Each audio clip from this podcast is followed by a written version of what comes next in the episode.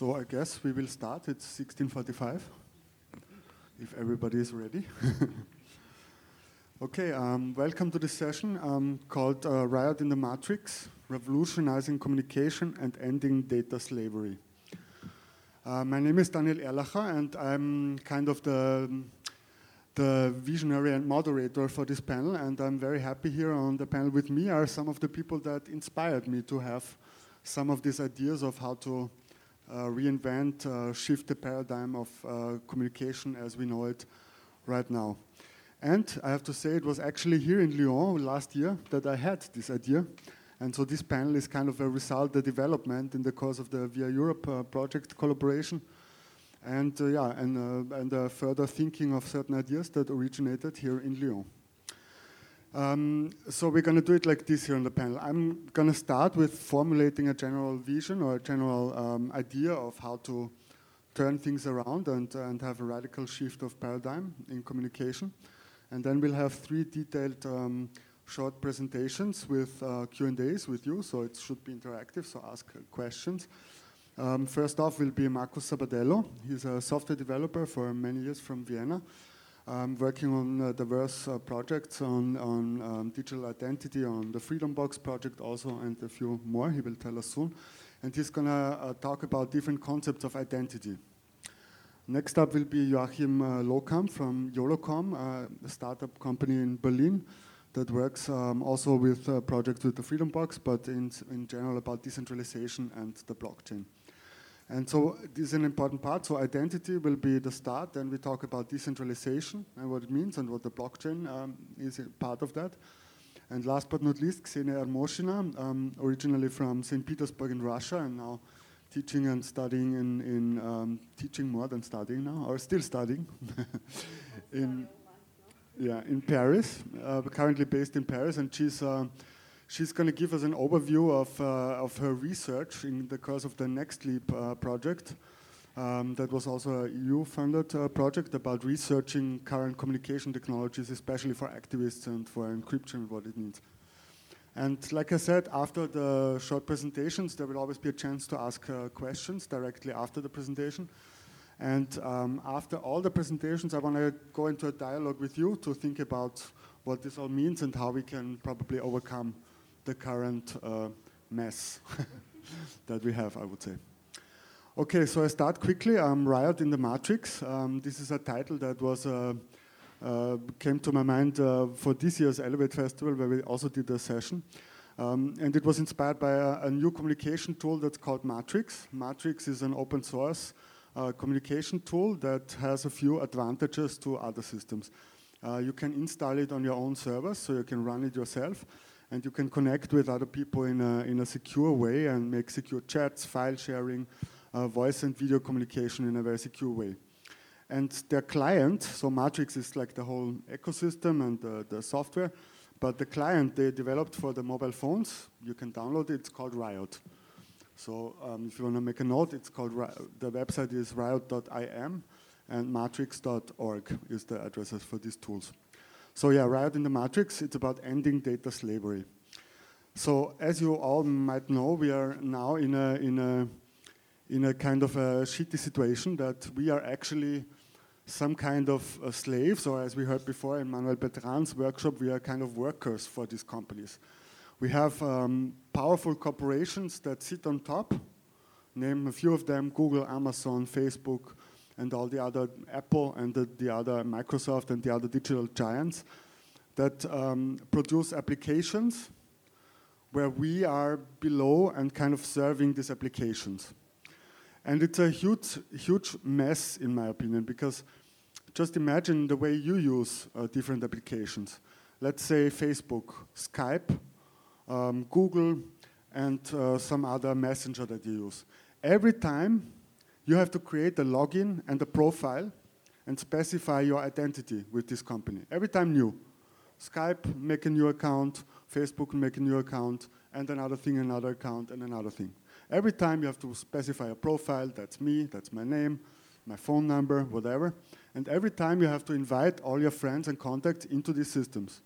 And in this process, every time you give the corporation, the application, and that's owned by the corporation, all your data who is in your network, who do you know, who are you, who are you communicating with, how long, how often, and what. In the case of Google, if you use Gmail, they also read your emails automatically. So this is actually a redundant, weird system where we are really like stupid slaves working for this, working for that, working for that. And um, yeah, Markus is doing nice live drawings. I'm very thankful for that because I don't have a presentation for that. But yeah, but yeah, it's uh, it's uh, it's uh, it's a really a, a, bad situation that is, is kind of and, and we are totally powerless.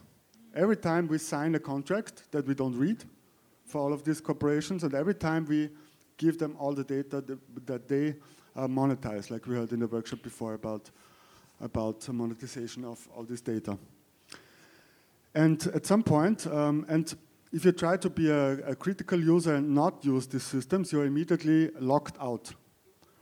Because something weird has happened in, in, the, past, in the past decades. So if you imagine on a simple example, imagine that all of you have a mobile phone. Most of you have a mobile phone contract and a phone number. And you have this contract with a company. And you pay, and at certain at a certain time you might choose, or many of you might have chosen to leave this company for another phone company. But a, there's a law that you can take your phone number with you, even if you change your company. You can also take all your contacts with you when you change the company. People help you in the mobile phone store, you can copy your contacts and all the data that you have on your phone. So this is all regulated by politics, and obviously, of course, the most important thing, you are with one phone provider, and, but you can call everyone in the whole world. It's not that you can only call someone that's at the same company as you are. You can call everyone. And that's regulated. Politics made decisions to regulate this market. We don't have that at all with all the digital tools. Why can't I, when I decide to leave Facebook, take my identity, take my postings, take my contacts and my network, and go somewhere else with it? or even call someone else. Why can't I be on Facebook and call someone on another social network, a free one maybe, on Matrix or somewhere else?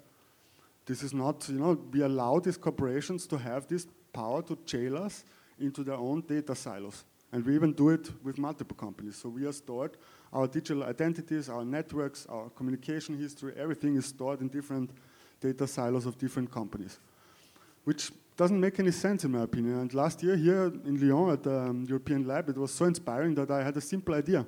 Let's turn it around. Markus can surely draw it quickly. Let's turn it around. Let's turn it around. Let's put us and our identity on the top.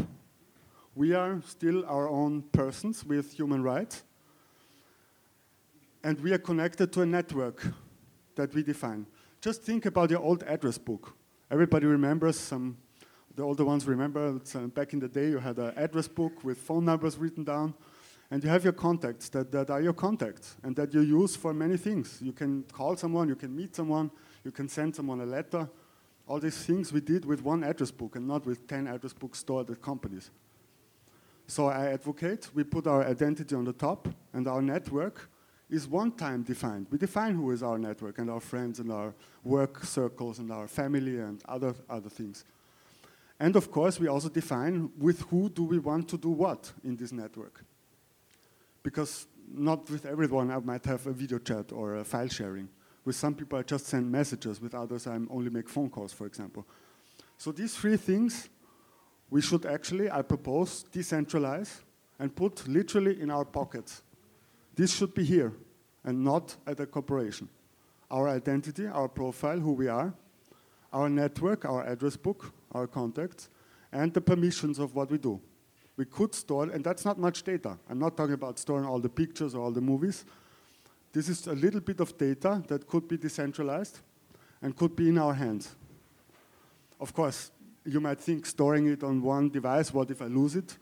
Well, there can be simple ways that with your five best friends, you make a, ba a encrypted backup and you can always uh, get it back, your valuable network and your valuable identity and persona and everything that you store decentralized. And when we make this step to decentralize our data and are really in the, in the ownership of, of all that, just imagine your, your contacts like in any kind of messenger that you use. Just imagine a Skype where you have your contacts. It might look like that. And then, on, but when you make a right mouse click on a contact, You cannot just make a video call or uh, send a text message. Maybe you can also send Bitcoin. Maybe you can send a file. Maybe you can do other things. Because the application in this vision is below ourselves. It serves us, not the other way around. So I imagine an ecosystem of applications and protocols, and there's actually many of these tools already exist, of course, in a, in free software and open source world, to facilitate these connections. And these applications don't need to know our network. To make a video call from IP address A of one computer to another, you don't necessarily need to read out who else do you know and how often do you communicate with someone. So the applications can be actually quite stupid, not like now. um, and just facilitate what it should do. Make a video call, send a file, or do other things. And they should really be in a position of not, not only on a need to know basis. So the application that needs to make a video call doesn't need to make need to know which folders I might be sharing for file sharing. It only needs to do that. And then, of course, um, we need to think about where do we store our bigger files, our photos, our other things that we share. Of course, we need some kind of cloud storage or some kind of thinking of, okay, where can we probably store actually bigger files or galleries that we want to share with our family or stuff like that. And this is another level where, well, we, we now have cloud providers, but we can also, in a more independent and self-empowered system, we can also think about having our own storage. I could have at home, this is connected with a little server at home, a little Freedom Box or some other machine, where I have my stuff stored, or I run my own server, or I'm on a community-based organization that provides cloud storage for these kind of things. And again, a cloud storage and a certain connection links to files don't necessarily need to read out who is my address book again. So yeah, basically that's the simple vision that I had here, turning everything around and thinking of us on top connected to our network with the permissions inside of this network, and we basically have applications that serve us.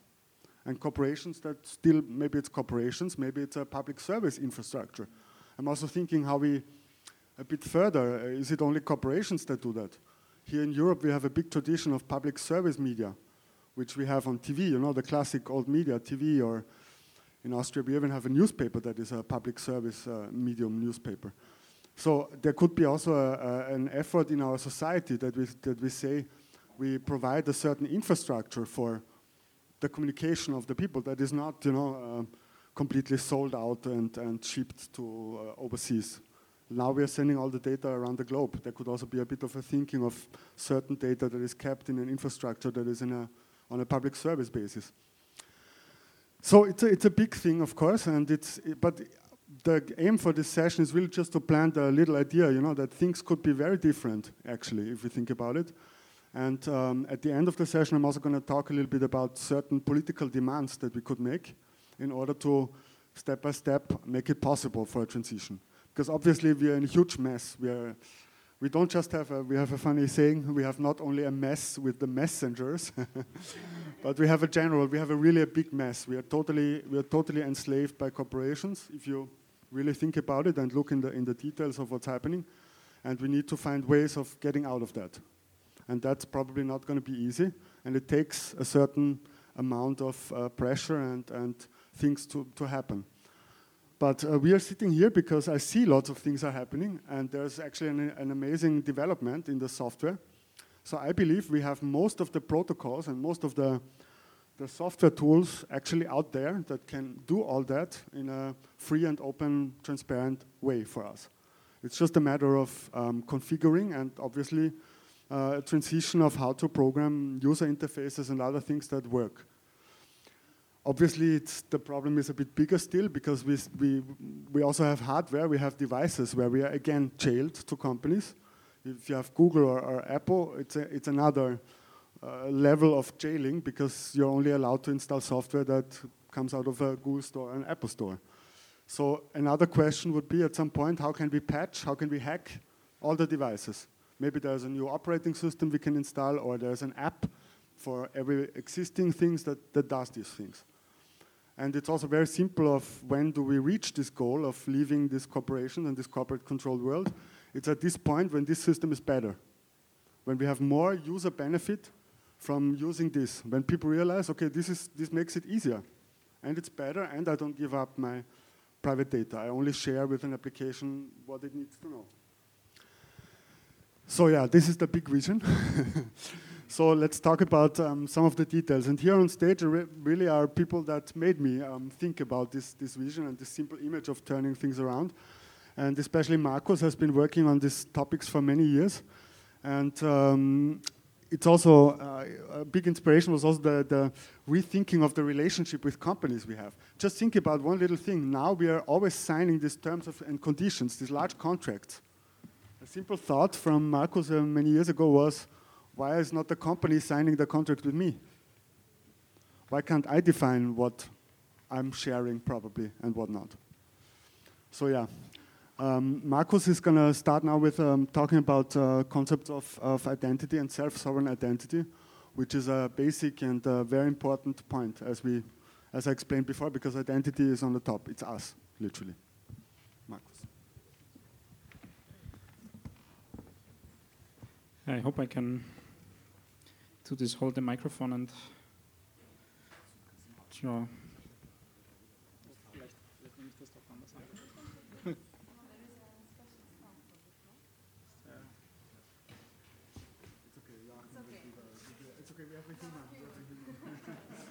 This okay? Okay, thank you for the for the assistance. I will talk a little bit about uh, the role of, of identity, who we are when, when it comes to digital communication and, and life in our digital society. We'll go a little bit in the same direction as, as Daniel's talk in the beginning, and then then we'll see. So I, I want to start by, by saying that when we when we talk about the big mess and when we talk about uh, mass surveillance or abuse of our data, things like that. And for the for several years, we've been uh, working on on defensive uh, defensive technologies. So, for example, we know we know when I access a, a website, I, I, just open a website in in my browser. We know the website tracks me. The website stores information about me, abuses my data. So we we said we could install some kind of ad blocker or little tools that protect me from this from this uh, tracking, and and we said we could hide our IP address looking using something like Tor, right, to to disguise where I come from, so the website doesn't know who I am. When it comes to to messaging, and I think Ksenia will talk more about that, we said we said if I send a message to my to my friend an, an email or a, or an instant message somehow, then then that message is, is often intercepted by by a by intelligence agencies or, or whoever. So we said, why can't we encrypt the message, right? Use some kind of, of PGP, uh, private, private keys to encrypt the message. But these are really defensive options. And so over time, we started to rethink uh, how, what the architecture of digital communication should look like. We started uh, saying that instead of using these highly centralized systems, Facebook, Google, that, that control everything, maybe we should start using more decentralized systems such as Diaspora or, or Mastodon or, or others where there's no centralized authority that, that, control, that can control everything we're, we're doing. And, and we started thinking about where the data should be. I'm sorry, should I? to, to started thinking about where the data should be stored, kind of what, what Daniel mentioned. Today when I, when I access some kind of application on the web, then let's say this is this is Google, right? This is Google Docs. I, I edit my documents on Google Docs. Then this here is Google, and this is Google's database. So the document, the data is always together with the application. I edit the document, and the document is stored here in the database. We started thinking about architectures where the the application and the data could be separated. There's a project called uh, called Unhosted that that does that, where I would use an application and then the application uses the data at a place where, where I specify the location of that, of the data. And we started to think about interactions with companies the way, the way Daniel also described it. Today we have, we have the companies with, with large databases, CRM systems, like customer relationship management systems for every, every person who interacts with the, with the company, the company has an entry here, a little, a little item in the database that represents the, represents the customer, and the customers have to sign the terms and agreements that are specified here by the by the company. So we said, can't we can't we turn that can't we turn that around? Where I have a database of of all my of all the, the companies that I'm that I'm dealing with, and and the companies have to connect to have to connect to me and and I and I specify the terms and conditions, the contract under which the the company has has to has the permission to to talk to me. So what I'm trying to say is that all of these considerations uh, are based on have something to do with, with identity and, and with the fact that identity and who we are and how we present ourselves and what others know about us this has never really been built into, into the internet. We, we don't really have a concept of how we represent ourselves. Today, today identity looks like this, right? We have these huge corporations, Google, Facebook, Amazon, and we are just little little dots that are completely dependent on them. The title of this session is about data slavery, right? In, in IT, we sometimes call these architectures client and server, but we only call them client and server because master and slave didn't sound so good, right? that's, the, that's the only reason. But it's essentially the, the, the same thing. If you com compare this to a political system in, in, in medieval times, we, in, in a feudal system, we had the lords and the kings in their castles, and we had the, here, these, these, these are the kings in their castles, and we had the, the peasants, the servants, uh, being completely dependent on them. And this is not natural, right? So we are identity uh, should be something that comes from us. Identity should not be something that is given to us. We're always an account in somebody's database who, who decides who we are. And we, we sometimes, at this point, we sometimes quote the philosopher René Descartes, who said, uh, I think, therefore I am, right? He didn't say I register on Facebook and therefore I am. but I should be able to start my, my identity just, it's just coming from myself. I should not have to create an account somewhere to, to be given an identity by someone. And then everything else, my friends and companies and, and so on, should, uh, should be the little dots who, who, connect, who connect to my identity. And so we started to work on technologies like that. But identity is complicated. Identity is, is, is not a, a simple thing. Identity is, what, what is identity? Is, is, it, is it my name? Is it my social security number, some kind of identification number? Is my, my identity my, my list of attributes, my, my email address, my phone number, my ethnicity, religion, whatever? Is, is, is, is uh, identity related to, to, to my, my physical appearance, my biometrics, right? Is it my, my iris that can be scanned? Is it my, is it my fingerprint? Is, or or is identity maybe something that others say about me, right? Does identity just come from myself? Maybe, maybe not. Maybe it is, maybe my identity also depends on what, what my friends, what my friends say about me.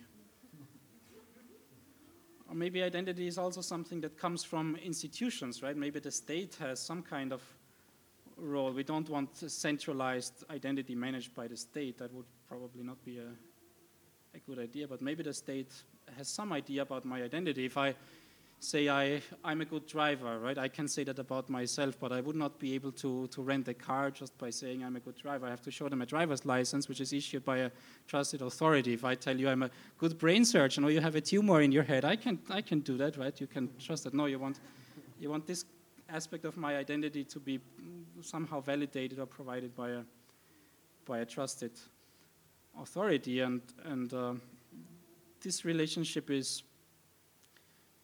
is actually really interesting because in, in, in, our world we often tend to be Western Western world, so-called Western world, we often tend to be over-identified, right? Mass surveillance, too many companies, too many people know too much about us. But there's also the opposite problem where a lot of people are under-identified. There's a project called ID 2020. It's a consortium with international organizations. There's an estimated there are estimated numbers of more than a billion people who cannot prove legally who they are, who don't have birth certificates. So they, they are missing this they are missing this part of, of their identity and they don't have uh, a way they, they often lack the protection of the state. They, they lack the ability to send their children to school. They lack access to, to healthcare because they don't, they don't, they don't have that. And, and in, in, in, in, our, in our European countries, by the way, some part of this relationship is mandatory, right? It's, it's illegal not to have a name. if you, if you have a baby and you don't, and you don't refuse to give the baby a name, the state will assign a, a name to the, to the baby. So, yeah, I, in Austria, I assume it's the same in, in other countries. So I, identity is complicated. And this whole René Descartes thing, I think, for, therefore, the I am, this is also very Western concept, right? And if, if you look at the, the, Ubuntu philosophy, African, Kenyan philosophy, Ubuntu, um, I think, means something like, I am who I am because of who we all are. So, in that point of view, identity is not, I don't have identity because I think I have identity, but I have identity because of my standing and relationships with the with the community. If a baby is born, it's not considered a person unless it is accepted by the, by the local community. And in, in some cultures, also, the, the idea of sovereignty or control over identity could be a conflict with your responsibility to, the, to, the, to society, if you want. In, in conversations we've had with the, with the UN, they sometimes reject this, uh, this term of sovereignty because if you want too much sovereignty for yourself, it means you want to exclude yourself from, from society in, in some cultures. So this is complex, complex topic. But one way or the other, identity is a basis for everything else, like, like Daniel said. Without identity, you cannot have relationships. Without identity, you cannot have transactions. You cannot exchange information. You cannot exchange, me exchange messages. And with, with all that, you cannot have higher level uh, constructs such as reputation or, or, trust, all these things require some kind of identity, whatever, whatever we decide it is. So, and right now there's a lot of interest in, in what we call, what is called user-centric identity or self-sovereign identity, this kind of identity that I can create myself, that is not given to me, but that, that I control. And maybe we can try to just propose a few of the properties, propose some of the aspects or what, what kind of objectives such a system should have. And, and, and we, we came up with, with a few principles, maybe one already mentioned decentralization, right? It's quite obvious. We want an identity system that where, where there's not a centralized single provider. We want, we want control. I want to be able to, to control who can uh, access what part of my identity and, and do what with it. We want consent, very important now also from a legal perspective in, in Europe. So I don't want anyone to use my identity without me agreeing to it and with me being well informed what I am agreeing to. So not just clicking a tiny checkbox that where nobody reads the text, but actually informed consent where I really know what, what happens with my identity. Uh, another objective is usually context. That means in different websites or in different interactions or in different apps, I want to present myself in a different way. I want to present different parts of my identity. If I if I do some, some online business as a businessman, then I want to present myself in a different way than when I uh, play StarCraft or play some kind of online online game. So we want we want to have portability Daniel has also mentioned that the ability to move some move data from one place to the other, not not to be dependent on one one place. We want persistence or maybe choice of persistence of of data. That means some information I want to be very persistent. I want it to be to be always there. I want it to be always uh, available. If I have a university degree, degree, or if I if I buy a house or something like that, this kind of data, I don't want that, that to go away. But some pieces of information I want to be very temporary. Some, some things I only want to share in a, in a very specific context and in a very specific uh, period of, of time. And we want a, a, a pluralistic system. So that means in terms of technology, we don't want to rely on one, one single technology or on, on one single, single solution.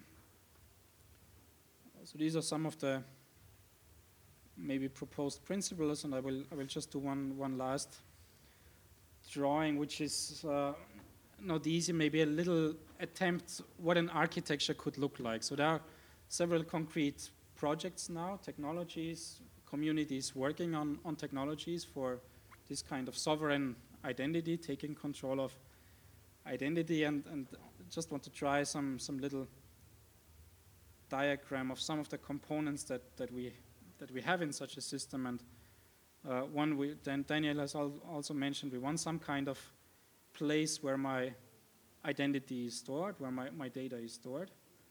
This could be uh, a, freedom box, if you know the project, uh, it's one of the projects I, I work on. Freedom box is a small physical device, a small computer, a small server that you can have at home uh, to actually store your, store your information at home. And then you want usually in order to create relationships, in order to start transactions, in order to, to do something with your identity, usually you also need some kind of uh, registration. You want to establish your identity somewhere. How does that work today? We register with Facebook, we register with Skype, we register domain names maybe. Maybe you think you own a domain name, but you don't really own a domain name. You can only pretty much rent a domain name, but it doesn't really belong to you. So even a domain name can be taken away from you, but we need some kind of, of name or, or number that can be used by others to connect to us. And a lot of people are now looking at, at blockchain technologies, right? That's one of the possible components. So this here is a, is a blockchain. It's a chain of, chain of blocks, right? so, so maybe this is where I could register an, an identifier, a name, a name or a number. We're working on one, one specification, one technical specification that's called a DID. DID is a decentralized identifier. It's an identifier, a number that I can create, so I actually create it here on my own. It's not given to me by someone. I create it, but I, I register it on a, on a blockchain, and the blockchain then in turn can point back to where my identity is stored. And, and that way, if people, if someone else, a person or a company wants to connect to me, they could look up my identifier in the blockchain and then and then connect to my, my data which is stored on a in, in a place that that I control and of course there's there's cryptography in place I have keys and everyone else has has cryptographic keys in order to have secure and, and decentralized communication. So that, that's it. Thank you.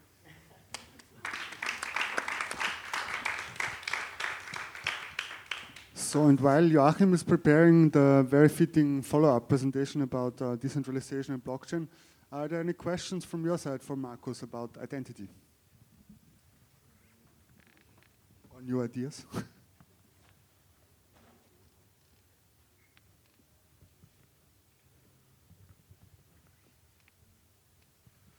yeah, no, it's overwhelming. But there is, um, we talked before about, because like you said, it could be the Freedom Box, it can also be theoretically, it can be a mobile phone device, it can be any kind of piece that stores um, this kind of information, because it's not a lot of information in the end, no? That's required for this kind of processes, no? You don't, yeah, please. Can I ask in French?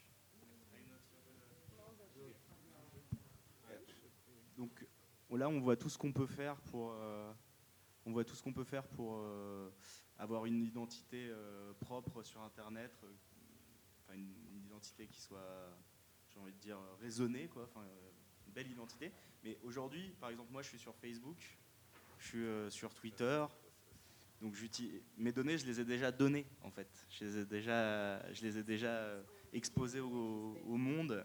Est-ce qu'il y a aussi des outils pour, pour récupérer ces données?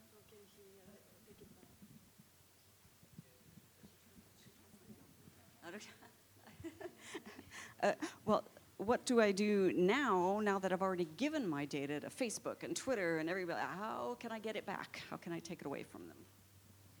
There's no technical way to, to force that, right? If you give, your, give away your data once, there is no such thing as data that deletes itself or, or something like that. But uh, that can happen, this kind of thing can happen first of all, by building a better system. If we have an alternative system that, that actually works, then maybe more and more participants, maybe even Facebook at some point, at some point would uh, participate in in that. Actually, here in in France, there is an interesting startup. It's called Cozy Cloud.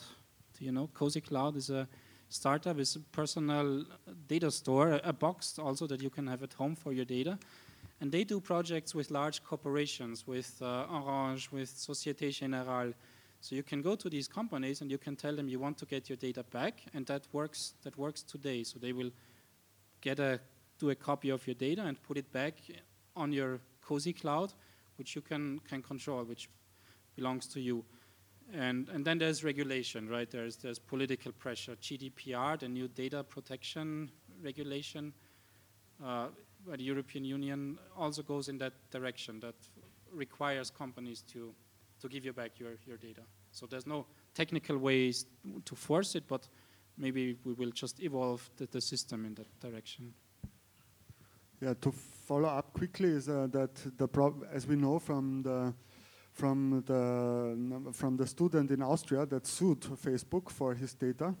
We know from Facebook and from the others that even the messages and the posts that you deleted, in the end, they are still in a database and they're still there.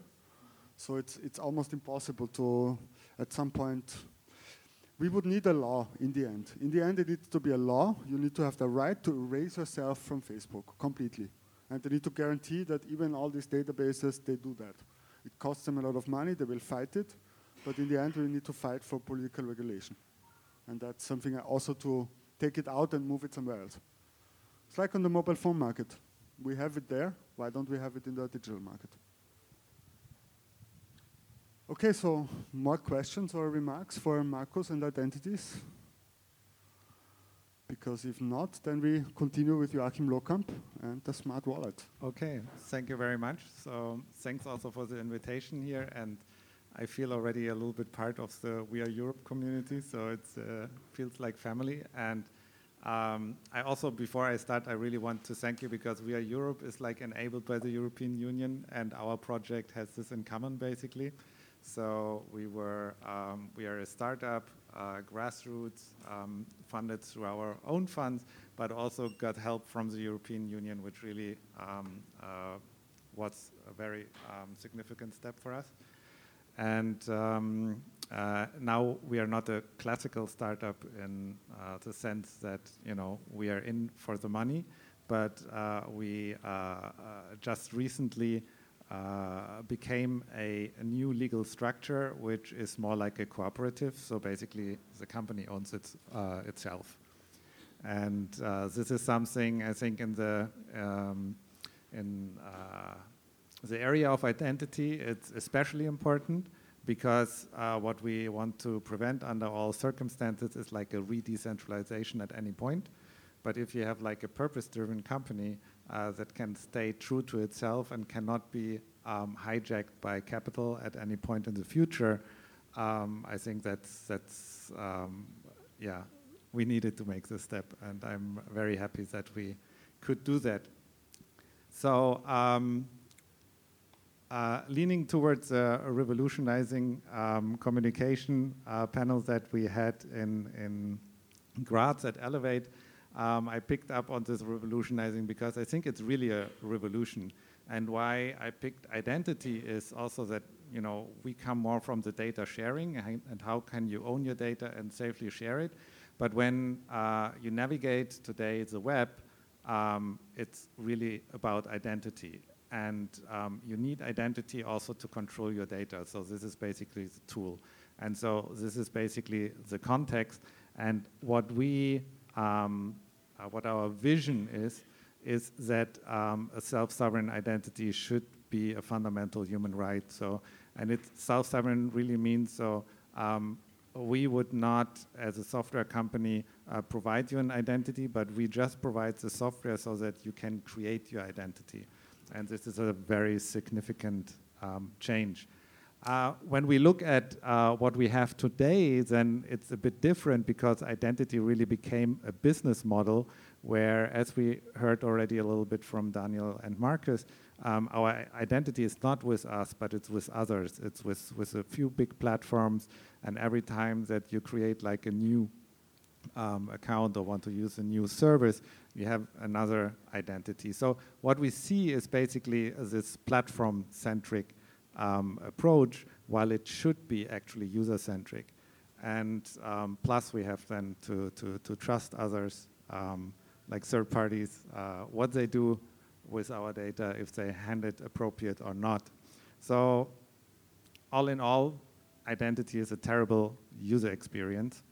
And when we look back, because I was really looking, you know, what, what kind of um, metaphor could we use to, um, to, to uh, represent uh, this uh, claim of revolution.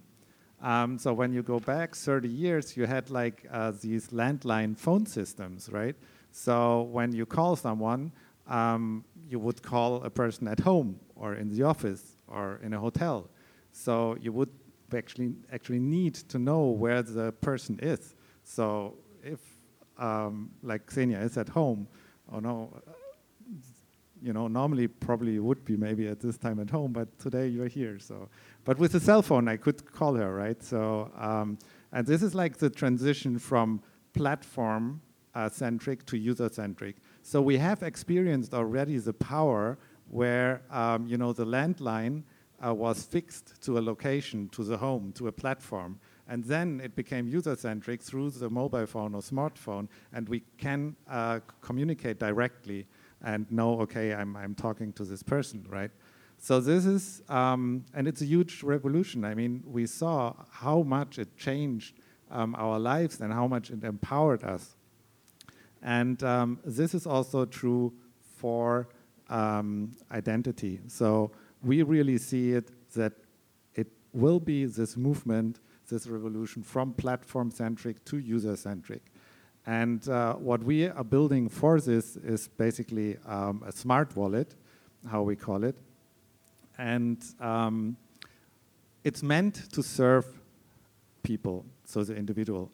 It's it gives you like um, basically the it's like an um, application a decentralized application, as I um, explain in a moment, um, that allows you to, to control your identity and uh, where you can do all sorts of things with it. Um, you can share information um, easily with others. Um, you can connect it to your social graph and with your uh, personal data. You have one point of access for your personal data. And um, what we really believe, what it needs to be, it needs to be um, really easy, delightful, and secure. And when I say like secure, is like already when I put like the control into your hand, this is for me secure. If it's like somewhere and somebody is saying it's secure, well, let's put a question mark at this. Um, but of course, you know, we are living, uh, we're living in a world, um, we have an economy, a society around us. So um, uh, we also have to think about organizations, and also for these organizations, um, it's, uh, they would benefit so much from, from uh, a user-centric approach because um, they get, um, like when you have to onboard now for a new service, when you want to sign up, you know, oh, before you uh, go like through all these um, forms that you need to fill out, you think twice and you might stop in between, which happens actually a lot. Or if you want to uh, use a car sharing system, you know, you cannot just use it. You have to um, go to an office first and show your driver's license, sign a contract, and it's not very convenient. So these type of use cases is when you have this in your pocket and you have the power to say, okay, I present um, some of my data to you to, as a service, and um, this company then can trust actually this data. And it helps them also to become um, uh, compliant to certain regulations that are in place um, or become uh, into place soon, uh, the KYC and the GDPR that was mentioned before. And um, after all, it's, it's, it's really the, the, the, the cost element that really will um, basically, I think that drives uh, be the major drive for the adoption of, of companies. And um, so for them, basically, it becomes more rel reliable, compliant, and faster. And um, so this is like kind of um, to give you again quickly an overview of who can own an identity. So it can be a person, and this is like our first aim, but an identity can be also held by an organization or by a DAO, which is like a decentralized autonomous organization. That's like kind of in the blockchain world, or devices or sensors, for instance. And then you have like this concept of decentralized applications. So this is like um, other than platforms, um, where you know they also manage your identity. It's just an application that um, uh, uh, provides you uh, functionality of an application as you know it today, but you don't have to go through a sign-up process, but you use actually your identity just to use it. And one of these decentralized applications is what, what uh, we are building is like the smart wallet where you can manage kind of your keys and then um, you can connect it to your social graph and then um, you can also um, connect it like to, um, to manage basically your personal data. Maybe explain, explain quickly what a social graph is. A social graph, okay. A social graph is basically um, uh, it's like the data that is connected to your identity. And when you go like to, um, when you're on Facebook, they um, are very much interested in your social graph, like with whom you interact, and um, to understand, you know, um, uh, what are your peers and uh, stuff like this. A social graph can do many, many things. It can also represent like your reputation and um, yeah, along those lines. And for you, it's like basically, uh, you can show who you are and with whom you connected to, but it could be also like something like a address book, and um, this all goes along with with the social graph basically, and it's so important because it really shows who you are. And um, right now, I mean, everyone uh, in the room, I guess, is using the internet, right? And um, we all have uh, many accounts. But is there anyone in the room who thinks or has an idea of how many accounts you have on the internet? Or maybe even you know exactly which accounts you have with which service? Anyone? You? 15? Okay, that's pretty, pretty good. 50. Okay, okay, okay, okay. Well, with this kind of um, social graph, you could not only um, see like with um, uh, which with friends you are connected to, but you could also see like um, the accounts that you are connected to. And I think it will be quite a revealing experience for everyone when you see with whom you are sharing data. And um, yeah, then is something I don't know. Did you mention the verifiable claims before? No. Um, actually, Markus should explain this uh, because he's an expert in this.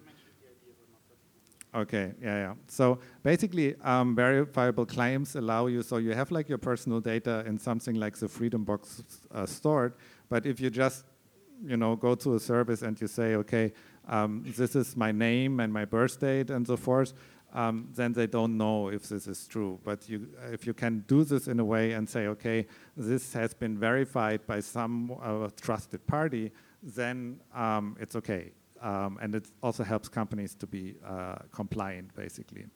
And in our case, um, this technology um, is based um, on two technologies, but for the identity part, um, uh, to really uh, get this decentralized structure out there, it's a blockchain. And a blockchain um, is often kind of um, interpreted in many, many ways. Um, there are many um, versions of the blockchain out there. And when we talk about the blockchain, it's an open public blockchain. Um, any other blockchain, in our understanding, it's not really a blockchain. So you you suffer actually the main point um, in it. And what happens in this case is basically like that you have like, you don't put data in the blockchain, um, but you um, have like hashes of information that you put in a smart contract and then you kind of have it in the blockchain. So it's also a way to protect your privacy. So I mentioned the reputation with the social graph. So um, we see it like really as um, the market as a reputation system uh, this will be kind of the future. And what was like the, the landline um, uh, in the past it's like today the identity providers, it's this platform-centric um, identity, and the identity providers become credential providers, more or less, and um, this will for sure um, revolutionize the identity and also open so much um, new possibilities. And um, yeah, so my wish, what you can do is like really claim your self-sovereign identity, that it's something that you can do. Um, a little bit to the background. So I mentioned before, like this European Union project. So um, uh, the project we are involved is called Agile, and um, it's uh, it's basically an IoT gateway, and our part, so it's 17 partners, and our part is that uh, when data comes from sensors, instead it goes to uh, big platforms like from IBM or Samsung. Um, actually, um, it goes um, to your personal server, um, like a Freedom Box or whatever, and then you can decide with whom you share the data. And with the um, uh, identity part, we have been working on very closely uh, together with Fraunhofer FOKUS, which is like one of the biggest um, research institutions in, in Europe. And um, because as a startup, of course, you don't have all the um, the knowledge uh, needed for such a big step, and that was quite helpful. And uh, behind a great vision and a, a cool product, there's also a fantastic team. So this is us in our office in Berlin. And uh, yeah, there are a few faces missing, but that was like the latest picture, basically. And yeah, thank you very much.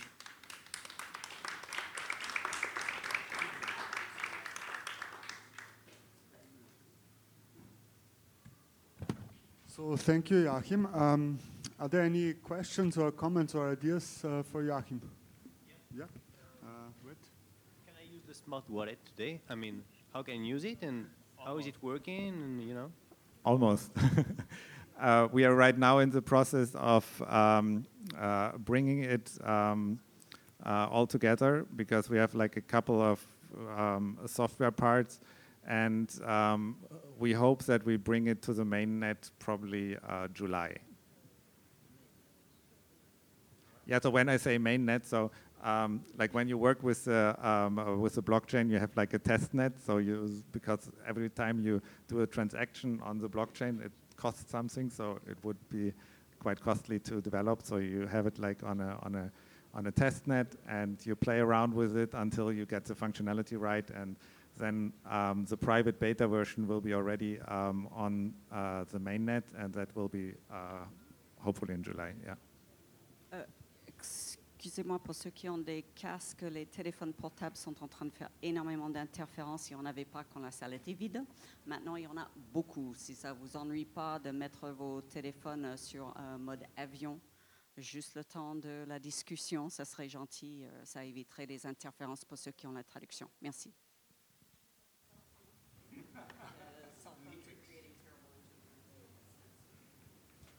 Okay, we have one more question in the back. Thank you for, uh, for this talk. I was wondering, um, do you have in mind with, uh, with what kind of organizations you would like to have uh, this running or which users? And question two is, um, you're sponsored by the European Union. Does this mean that it is free, this software, for the users? Or who's... Yes, uh, exactly. So the, um, the smart wallet will be definitely for free. And um, we haven't decided yet um, finally on a business model, but there is like a couple of options. Like, uh, as I said before, like transactions um, on the blockchain always cost something. So um, if you verify, like for instance, like a passport or whatever, so there is a transaction cost involved anyway. And because you can do it in a really nice way, maybe instead of it costs like uh, in, in uh, reality like 12 cent. Maybe we ask for 50 cent or something like this just by providing this service. Um, other than that, also like an, an option is like uh, giving this um, identity and the whole integration around it to, to companies. Um, this could be another um, uh, trail for, for a business model. And um, yeah, but the essence, um, the, the, the smart wallet will be for free for sure.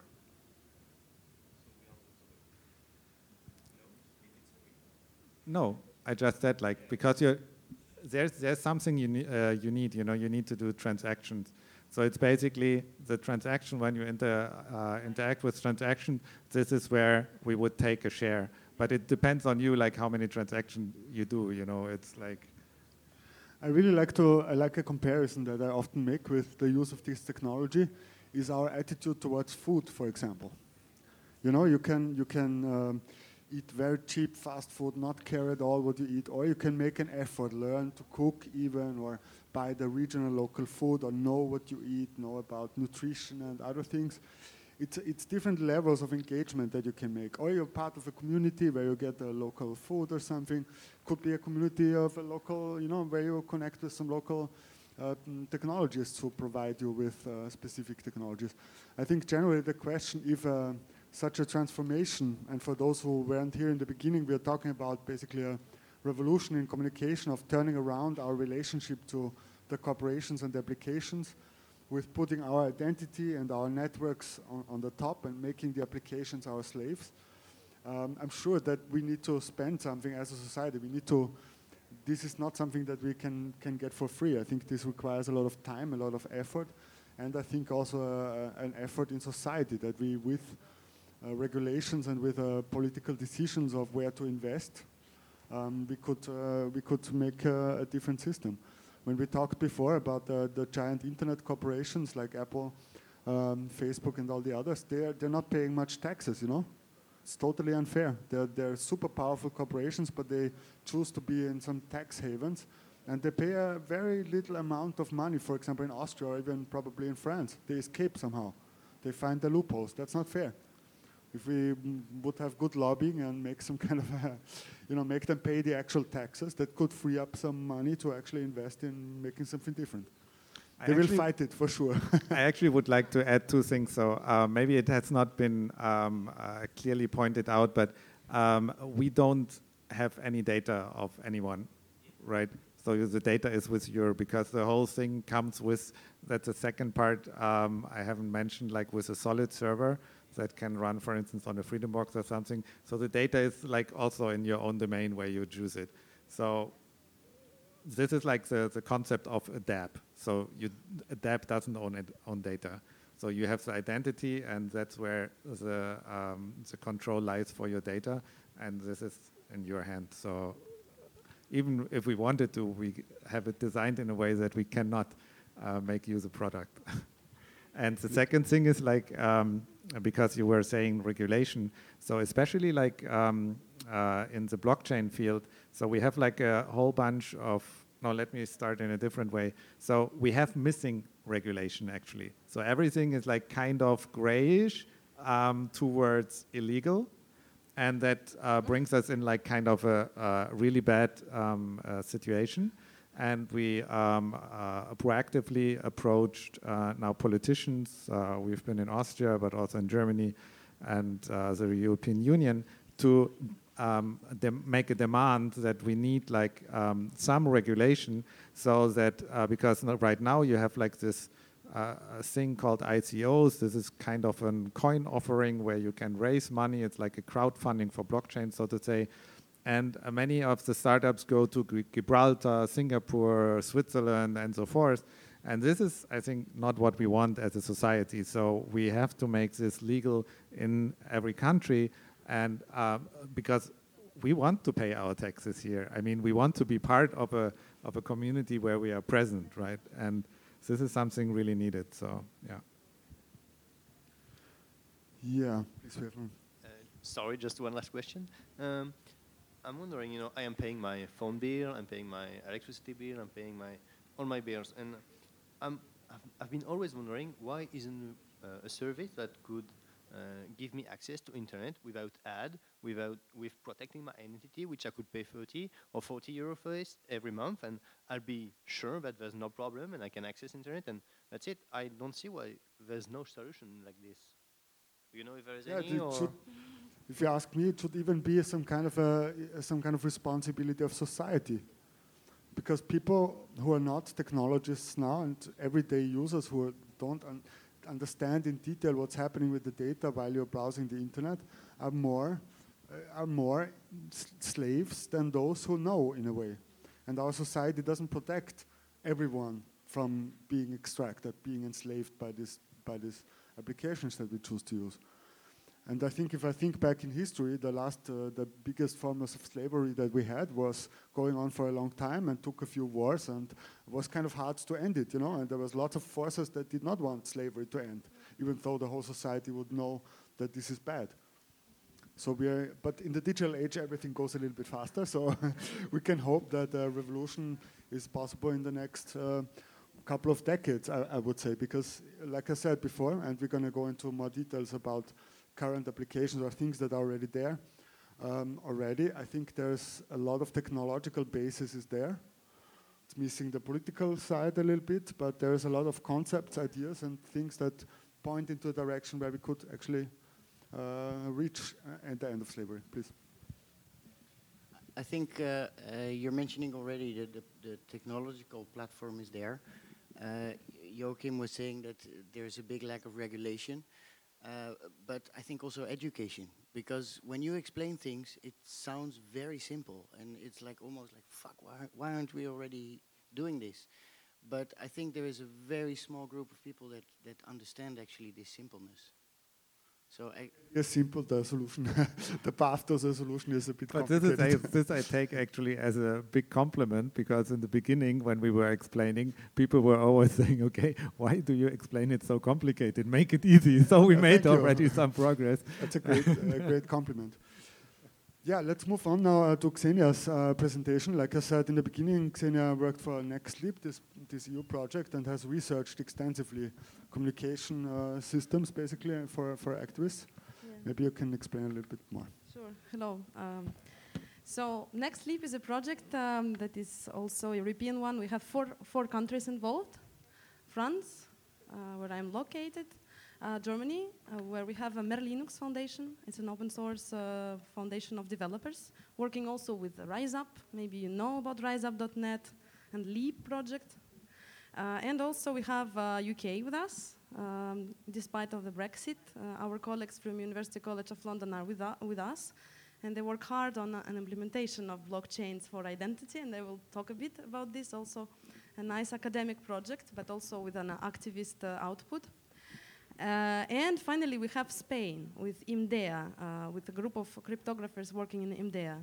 So, uh, next leap idea was to think about the existing protocols that help people to protect their communications, but also turn the whole story upside down and think about what users actually need uh, in terms of uh, privacy and security. And for, th- for that, they hired a sociologist, and here I am. So they decided, the cryptographers, that maybe we need to think about the user-centered uh, protocol building. So they think very, very far, no? Very deep, uh, starting from the code, not with user interface, but before, starting with the code, think about what people will need in terms of privacy. And I was asked to make a double work. So I was doing ethnography of uh, developer communities, following a bunch of projects. Uh, for example, Wire, uh, uh, Briar, also Pixelated, people who made Enigmail and other stuff. I will tell you more about different applications, but I made a survey of 30 projects. And uh, also, from the other side, see what users think about encryption. And uh, my users were not just random users, but I was more interested in high risk users. High risk users are those who, whose life and freedom depend on n- good protection of their data. And these uh, users are mm, majority in a majority are NGO workers or journalists or activists uh, working in the zones uh, with high uh, risk situations. For example, I went in Ukraine and made field work with people who go to the eastern Ukraine where the war is.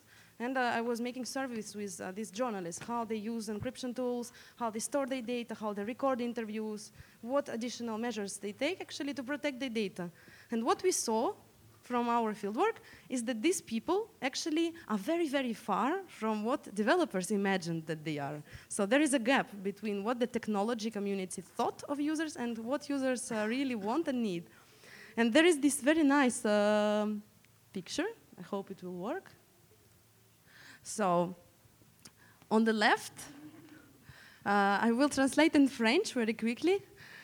Donc à, gauche, on a euh, l'imagination euh, d'un geek, euh, d'un crypto-nerd, qui pense ah oui, son ordinateur est chiffré, donc on va dépenser des millions de dollars pour le craquer. Et à droite, on voit ce qui se passe en vrai. Ah oui, son ordi est chiffré, alors prends cette barre qui coûte 5 dollars et tape pour avoir son mot de passe. So we had this idea of uh, that, uh, the, that technologists had in mind, oh, we need uh, to develop strong algorithms, and then we protect our users. But users from Ukraine, Russia, Iran, Egypt, uh, Turkey, Lebanon, it's all the people I interviewed, they say that for us, the physical threat or someone coming with a, you know, a stick, uh, or I, I, don't know, whatever, hammer, uh, and threatening you, it's a more, uh, more uh, kind of a friend that breaking crypto alg algorithms. so from this, we started to think about what we can do, and there is one important thing. Even though users say that they are um, really afraid of physical threat, they still need to protect themselves on digital level. And this is also, I like to make this comparison uh, between uh, encryption, uh, like safe communication and safe sex. And I actually heard it from somewhere else, but I think it's very nice uh, comparison because if you don't have any disease, it doesn't mean you don't need to protect yourself, no? Someone else can have some connections with someone, you know, and these connections and the, the decentralized, distributed nature of human relations that you met someone five years ago and stuff, you know, maybe this person was involved in some terrorist or preparing attack or rented a car to someone who used it, you know, uh, we know it from recent events that um, a company that rented the car to some guy who was, they didn't know who was this person and they turned out like to participate in a terrorist uh, attack. So when you think you don't have anything to hide, please forget this phrase, just uh, throw it, like write it down on a paper and throw it away or burn it. Forget, it's not true. You, everyone has something to hide. And I'm Russian, and I know that uh, the, the problem between the cryptography and the law uh, how law develops and how the crypto develops is something that we need also to take in mind. Yesterday, I was doing something legal. Tomorrow, it will be considered as illegal. So this was uh, just a, a, warning about uh, don't think that you have nothing to hide. So in, in, in order to make my inquiry, I uh, made interviews with users, also with developers, and asked users to draw something. I asked them to draw how they see secure communication. So, and I had the uh, so these are the, the different messengers that people use. And I wanted to ask you also, let's uh, add more interactivity in this. Uh, who has on his or her phone three messengers? Only three messengers, three or less. And by messengers, I mean uh, the app that you use to write a text message or uh, send photos. Only three or more, less, less than three. Who has uh, more or less than five? Ah, nice. Who has more than five? okay, who has more than seven? ah, so apparently I am as a, as a tester because I also need to test the apps that I study, and you maybe also have a professional interest in uh, uh, instant messaging apps. But normally, as we saw, the average uh, um, number of among the, our group is five, no, four or five uh, apps. So all of us, we have four or five different uh, tools that we use in a weird way. And uh, through my interviews, I saw, for example, that um, people would say, so WhatsApp is for my mother because uh, she doesn't want to install Signal. Uh, do you all know about Signal? Who doesn't know about Signal? Okay, Signal is um, uh, also an, an uh, instant messaging app that uses a strong protocol. It used to, call, uh, to be called Axolotl, now it's called Signal protocol, and it's end-to-end -end encrypted. It means that it's encrypted on your device, and the server only can get a kind of random numbers, you know? And uh, the other person to whom you send the message can decrypt it uh, because she or he has a secret, the key. We won't go in the details. So Signal will be used for activist communications. Wire is another app will be used to draw some funny stuff and to speak with your friends. WhatsApp with your mother. Facebook Messenger with others. So people are uh, like confronted to this, as we said with uh, our fellow panelists, mass of messengers. No, So we try to understand how, how to go away from this. And uh, Daniel's uh, concept and also what uh, Joachim and uh, Markus presented is about this, no? Instead of having uh, each time we create an account on Wire, on Signal, on WhatsApp and stuff, we can have another kind of entry point to manage all these different uh, identities. And Matrix, one of the projects that we are very interested in, tries to do this. Because one of the problems that we saw from this survey of different apps, I actually analyzed 30. These are just logos of uh, the logos that I like. So the person on the right, you know, this, this small cat is a crypto cat. It's very nice uh, project. Uh, Nadim was also part of the Elevate uh, award winners. So Nadim, uh, who developed CryptoCat, said that his idea was to actually resolve the problem of digital migration. And I really like this uh, concept. What is digital migration? For example, uh, I decide to protect my data. How can I bring all my network from unprotected communications to protected communications? And I did this work with my mother, for example, trying to struggle to, please, mom, please, but you have to install Signal, you know? And if I go away from Facebook, how can I bring all my close friends, all my uh, dearest network uh, to another tool? So what he did, his solution is very interesting. He developed a plugin for uh, Facebook uh, Messenger. So you can still use a Facebook Messenger, but it will be encrypted. So this is a, another interesting solution, but it doesn't resolve the problem of interoperability. Interoperability means that I'm using uh, WhatsApp and you are using Wire. Uh, we cannot communicate uh, using our favorite devices. We need to install the same one. And it's like a monopoly. And this is the problem of centralized systems, because they all want to bring us to their own system, you know? So there is a very strong competition in this field. And just to give you some insight information that I had from interviews, you know WhatsApp introduced uh, encryption. You know it. Uh, so now they say that we are protected, we are secure. So let's laugh together about it. It's very funny. so WhatsApp protects our communication. Why did they decide to install encryption? Some say it's for common good. Maybe. Uh, let's give them a chance and think that maybe there are some good people inside of their heart, you know. Uh, but what I heard from my interviews, I interviewed a person who is, um, who was, uh, is the founder of Pirate Bay. And this person uh, told me that, uh, first of all, WhatsApp came to him to buy his protocol. He had uh, an app that is called Hemlis. Uh, it is also an instant messenger encrypted app, but it is federated. Federated, it means it's not centralized. So you at home, you can build your own server and run uh, an instance, uh, like a part of this network. So WhatsApp came to the, to the guy uh, and started negotiating with him. Ah, we want to buy your protocol. And the guy said, no, I'm sorry, this is an open source. If you want, you take it and uh, you install it. But I prefer not, because you will give the metadata of users uh, away. You will sell the, da the data and the metadata. So he refused. And then they go to Signal and they bought the protocol from Signal.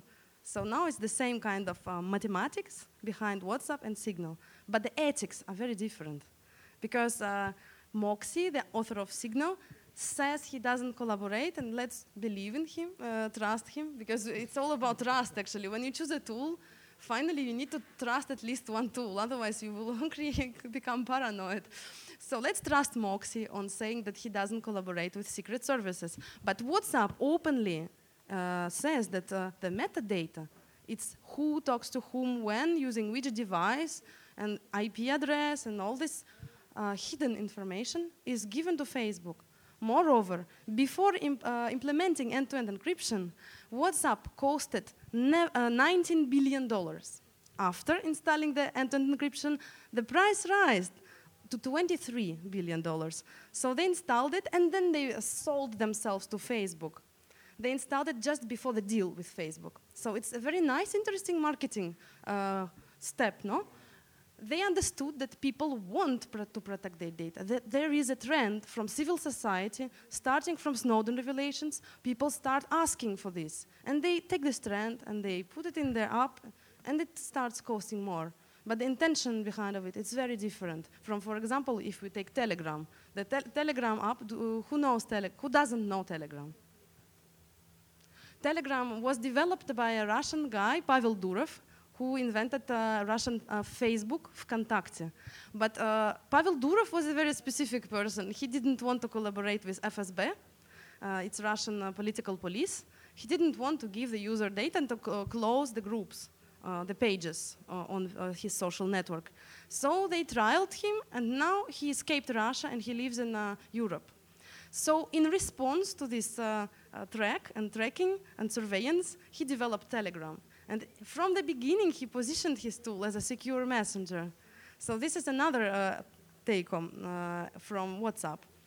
But the problem with Telegram again, that it is also centralized. It means that five different servers in different countries, uh, they have five servers, but still they have all our metadata and also all traffic. So Telegram is not a secure communication tool, and I will not recommend it to use for this purpose. Though it is very useful for some other kind of communication, broadcasting. Maybe those who use Telegram, uh, you know that you can create a channel and you can broadcast what happens uh, in your life or what happens in your organization or uh, whatever. And these channels are very interesting because they can function over VPN or over other uh, supplementary layer in the countries that block other social networks. For example, Iran. Iran uh, is the most, like in Iran, uh, Telegram is the most popular uh, tool. Because of this broadcast function, they can circumvent uh, censorship on the uh, media. And the second thing is because of the stickers. And it's very funny because I was interviewing users from Iran who took part in different social uh, uprisings and asked them, what do you like about Telegram? And they said, we like stickers. We can create, uh, you know, these funny uh, pictures of our politicians we can make uh, some kind of uh, representations of, uh, of these politicians. So, but before finishing my talk, I don't want to take much time. I want more interaction. Uh, I want just to show you very briefly different uh, user drawings and comment on them or maybe ask your own uh, associations. so I asked users to draw what is a secure communication for them. What is an end-to-end -end encryption or secure communication? And sorry. So this drawing, uh, maybe, do you see? Okay, so this drawing was drawn uh, by uh, a Russian uh, refugee. So the person uh, was participating in uh, the conflict in Ukraine, but on the Ukrainian side. So now Ra for Russia, he is an enemy, uh, and he can uh, risk up to 20 years of prison for like a military betrayal. So this person draw uh, his representation of uh, a secure communication in this way. So even when I asked him to draw secure communication, he, however, put this policeman here. This is somehow like a Soviet or like a Soviet heritage they, always listen to us. This is what we, uh, post-Soviet uh, generation of my age, we always have this with our, somehow with genetics, or I don't know, we inherited this presence of surveillance. And you know what? Social, uh, like society in Russia, um, when there was Snowden revelations, they almost everyone said, oh, for us it's evident. For sure the government is spying on people, like, ah, there is no revelation about it. So Russian users were really prepared to this kind of situation. And even when they use encryption, so you know these uh, symbols in the middle, uh, it's like a representation of um, cryptographic algorithms. Even if we use this, we still have this police policeman who tries to look at the traffic and ah, I want to hide, uh, found some, find some terrorist here. And also, what kind of uh, system uh, is it here? What kind of architecture? Uh, the architectures are, I mean, do you think it's peer-to-peer? Uh, okay, so there is a hypothesis that it is a peer-to-peer system. Um, that would be nice. It's like an ideal world. That would be uh, peer-to-peer. -peer. But uh, maybe someone else has another hypothesis, maybe from the panel. What is uh, the architecture of it?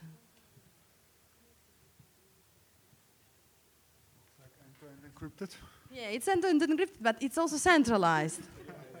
it's also centralized. It's a little bit like Signal, you know. Yeah, it's yeah, yeah, like yeah. It's a. You have to trust this Yeah. one person. Yeah, so you have this center column, and uh, the person still represented this uh, center uh, kind of um, instance or object where something happens, the magic happens. These numbers uh, do something that users don't cannot explain, but there is still this policeman looking in the center of the process, not on the starting points, not on the traffic. You know this. Uh, uh, transport layer from the first message to the uh, cryptography numbers and you know not these intermediary steps but in the center and that shows uh, that users have kind of intuition about the weakness of centralized uh, systems and a lot of my users draw me this kind of situation when the observer or the uh, surveillance ag- agency will be placed in the center but it's also a danger because in real life it's not like always like this. There are al- also security failures on the level, uh,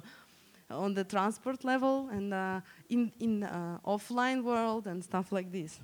So this drawing is one of my favorite. This was drawn by a very nice person, also a, a very talented uh, journalist who was covering incidents in Iraq. So a high-risk uh, journalist and also traveling uh, in other countries with war conflicts. And I asked him, uh, so to uh, draw me a secure communication, and he drew this. And I asked him, can you please comment on what's going on? So how do you understand? Maybe someone wants to interpret, but we need a microphone here. Thank you. I would say it's word of mouth, like just a direct. I know the other person is missing, but to me it seems like a really the best encryption is when you're alone talking to someone, or Hmm. maybe in a really public place where no one can hear you. Another You're idea? not talking to anyone, basically. Secure communication is not to communicate. Okay. I was thinking about invisible ink, but we all know that it's also not super secure. Other ideas?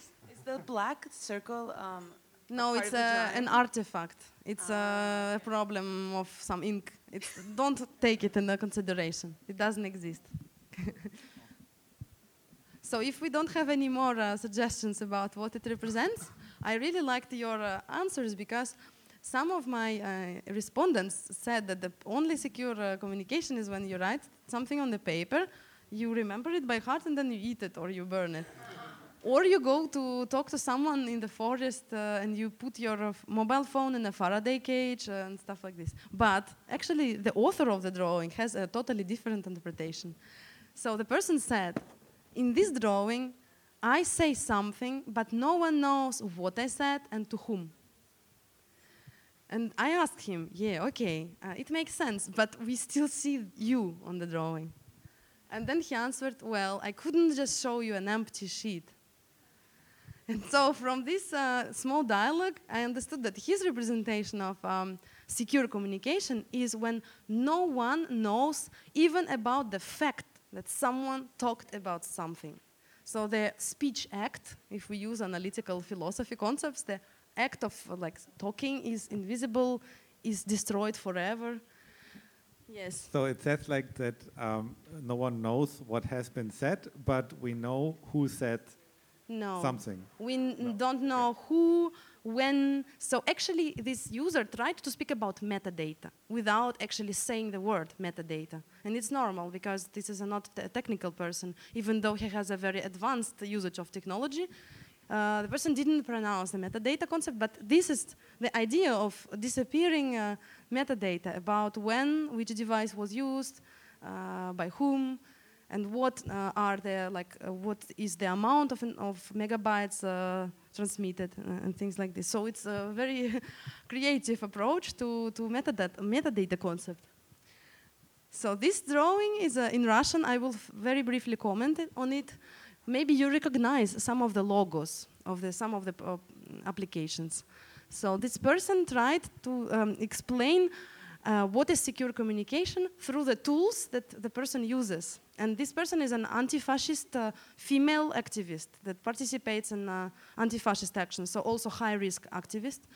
And the person uh, you like describes, I use a notebook with a key uh, with a key uh, pass on the notebook, and then Tails operational system It's a specific operational system you can put on a USB stick and walk with it and plug it, and then you have some kind of secure more or less secure ephemeral working uh, space. And then uh, 105, uh, 100,500 passwords.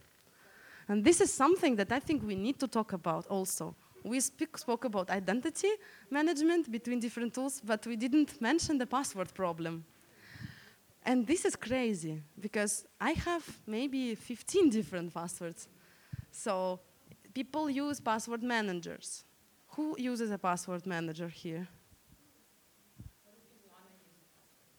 Uh, what if they want? They can come to me after the talk and I will give some practical advice. So I use a password manager, and I think that password manager is somehow a metaphor for what we could do with uh, our different devices to communicate. I mean, this is like an entrance to our different uh, identities, online identities. We have a master password that opens the password manager, and then we have a list of different passwords for different tools. I think the idea is to go away from passwords and have more like your private key to, to do certain things. Yeah. But Yeah. this is like uh, a whole new Uh, panel, I guess. Yeah, we can have a, it, uh, we can represent it as a private key as well. Yeah, in the end, it, the idea is to go away from the, you know, application number one, corporation Mhm, number mhm. two, and all these and, and passwords, to have a different kind of where basically the application uh, gets a key or a password to our to our thing, or we allow to have an application a specific key. And in the end, it would be like remembering probably still one or two master passwords, but use everything with cryptographic key authentication. So password is, is, a, is a way of authentication, right? It's a way of proving uh, that, that you, myself, you yeah. that a p- specific identity belongs to you, and there are other ways of authentication, like like private keys. And we, we sometimes have these categories. We can prove who we are through something we know, like a password, through something we have, like a physical device, or through something uh, we are, like a fingerprint or a or a iris. And sometimes we also refer to these categories as something you forget, something you lose, and something you cease to be over time. right? So all of them have some uh, have some problems. And, yeah. and and the the, uh, the, the some of these new techn- technologies, self-sovereign identity, in, in a way they can solve some of these authentication problems, reduce all the 100,500 passwords to one, or reduce them to one private key. But on the, on the other hand, with these new technologies, we always have we also have new challenges because Yeah. additional sovereignty Mm, mm, mm. comes with additional responsibility. If I can create my own identity and it's not given to me by Facebook, and Facebook also cannot recover it if I if I lose it. It's the same with a Bitcoin wallet. If you lose your private key, it's gone, and nobody can take it away, uh, can gi- can give it back to you. And the same can can happen with identity. If you are in full control and no one else, then only you will have to to worry about uh, keeping it. So there's a problem of key management and key recovery and, and things like that. I just uh, come back to the flow of this uh, presentation, but uh, trying to respond to what you said about the private key. We in Next Leap, we have the project that is called Claim Chain. You can uh, check for it. Claim Chain is like claiming and chain from blockchains. And this is an idea to use blockchain technology for the private key and public key management. Because now what we have is that when, uh, who uses PGP? Okay, so very briefly, if we want to use encrypted email, uh, we have to have a pair of keys. One is always staying with me; I never give it to anyone, and the other I put on a, some kind of a storage where, like a um shared address book. So if you, for example, want to send me an email and we didn't meet in real life, you just uh, go to this uh, centralized uh, address book and you take my key and you uh, use it to decrypt to uh, send me an encrypted email. So the problem here is that this uh, address book or this uh, public key server is centralized. So this uh, creates a lot of vulnerabilities, and uh, Claim Chain tries to decentralize this uh, public key storage. It, it is a bit complicated uh, on this step because it's even not in a beta, but I hope very soon it will be ab- able for us to use it as an alternative way of sh- sharing public keys. But again, it's like multiplying the tools and stuff. But this, this one is maybe closer to what we, we try to solve here as a problem. So I will uh, end my talk. This is another kind of representation of uh, unsecure communication with uh, trolls on the right corner, uh, right top corner, then uh, FSB on the right uh, bottom, on the left bottom, I don't know who, someone, some possible potential enemy from the future. And then on the left, in the up, up there, it's corporations and Facebook. So this is the power, uh, the, the poor user who is uh, like torn apart by all these different enemies. And uh, this shows also that users understand uh, that they are in between of different uh, kinds of attacks, not only from corporations, but also from police, but also from some invisible possible potential enemy that we don't know, maybe it will come one day. And uh, to, to finish on something positive, this is a drawing from a, from a very famous cryptographer, and I will, I will, I will not give his name, and I was really surprised when I asked him to draw me an uh, ideal communication, and I got this as a drawing. And I asked him, like, please, can you comment on it? What, what can do? Uh, maybe someone has a uh, quick idea of common dreams, common dreams. Other? You think something and the computer, a computer communicates it. So both are very close, but what he wanted to say is that I want the protocol transparency. I want the algorithm transparency. I want that the user understands what is going on in the computer. So it's the other way around, no? It's also about uh, sharing the background processes that uh, these uh, different tools use with the user and making it possible for what we represent, what, what this tool is doing, and what is actually doing. So this is also a very important step to take, and it's um, also, I think, demands a regulation on some more, more political level, and uh, maybe we talk ab about this later. And all these uh, initiatives and all these different uh, problems can be solved by education, somehow. But it's very slow, and for this I organized this uh, series of events. I make a short advertisement for my project that was inspired by Daniel, directly. it's called transsiberian.org, and it's organized in Paris twice a year. But now I have an idea to make it in Lyon, because the city is beautiful and uh, people uh, are interested in this kind of topics. And we try to um, every um, twice a year to organize these uh, educational seminars where people can get uh, uh, some ideas about how these different tools work, what they do, and how they to use them. But maybe after we revolutionize the communication, we will don't have any more need with this, no? yeah, because I think now, well, thanks uh, first of all. Thank you.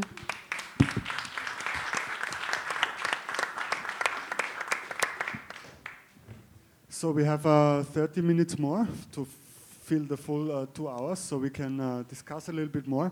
And I would also like to introduce like a few examples that everybody can try out now and have a look at that are really interesting and feature a lot of uh, important uh, services that we. Yeah, that would be great. Yeah, Wire and Matrix and Riot maybe, maybe Mastodon too. So basically, yeah, we were. This session is about ending data slavery and uh, something like a crypto party or thinking about how to do self-defense might hopefully be replaced uh, in, in the future with something where we uh, learn uh, how to do something in a new positive system rather than just learning self-defense. So basically, um, this mess of messengers, um, there's a few interesting new developments um, that uh, are interconnected or that give you the possibility to self-host something. So we talked about decentralization, we talked about projects like the Freedom Box, where you can really own your data. You have it yourself on a little device or on a little server or wherever. Um, the first one is uh, Matrix. That's also a bit the, the inspiration for the session.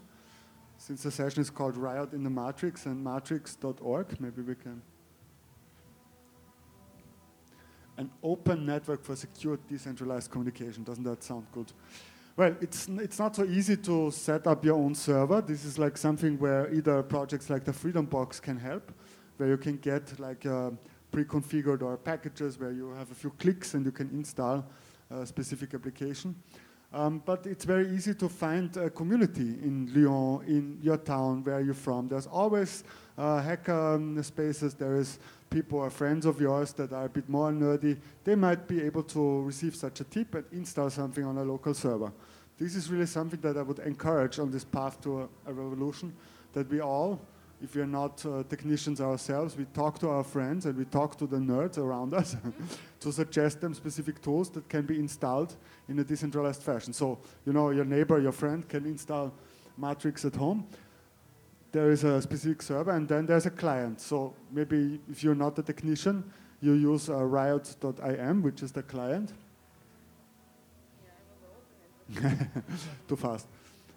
And that's, that's quite cool with Matrix because Riot, the client for Apple, for Google, for any kind of device that you have, for any kind of desktop, you can install it on your Mac at home, on your mobile phone, of any kind of operating system, on Linux, everywhere. Um, it's really uh, easy to use, and they're quite cool because you don't even need to go to Google. You can also use F-Droid, an open source repository for Android. yeah, and you see, there's, there's, you know, there's lots of interesting things that are happening, and this is just the beginning. this is inspiring because these are a lot of valuable things that can be done in a, in a secure way. File sharing, video calling, having rooms, group chats, teams, your work, your family, sharing photo albums, whatever. And this is interesting because this is very easy to use. You can try it out, go to riot.im, and you can install it and use them. You know, if you don't run your own server, you can still use the Matrix servers to connect. And Matrix works like in rooms, so basically everybody as an entity is a room, has a room. Uh, so if you have a, a one-on-one, you create a room where you invite one person, and then you have a direct one-to-one com communication, encrypted, end-to-end -end encrypted, so the best way we can use. But it's also like you can make a topic. Like European Lab could have a room on Matrix, and we could all discuss there, share files, share pictures, and have secure communication. So the cool thing with Riot, like I said, it's very uh, easy to use and has a good uh, usability. So some of these tools really make a, it's not like a complicated uh, thing, it's really easy to use. And yeah, they make quite an effort. So I think this is one, one step. Uh, so if we imagine that we have our identity, you know, decentralized, and we, Matrix could be one protocol, one ecosystem that enables us to do all these things. But maybe in our new revolutionized uh, uh, system that we create in the future, there might also be other applications that are connected. Another application might be doing um, uh, certain verifications or sending bitcoins or other kind of things. Huh? But this is definitely something that's already there. Another really, really interesting tool that I really recommend for everyone who wants to leave Skype. So this is a bit, I would say even say it's a bit too complicated to replace Skype easily for your family. Um, this is more for communication in your company, for trying out and, and testing and doing stuff, because you have to get used to the rooms concept. But if you want something to replace Skype from a Swiss company that just open sourced all the components of their, of their ecosystem from the server to the client, so you can even at some point actually now install it yourself, is wire.com. It's a Swiss company, like I said already. nice. Here we see it in, in action. It looks very similar to Skype. It's available, so it has a few advantages.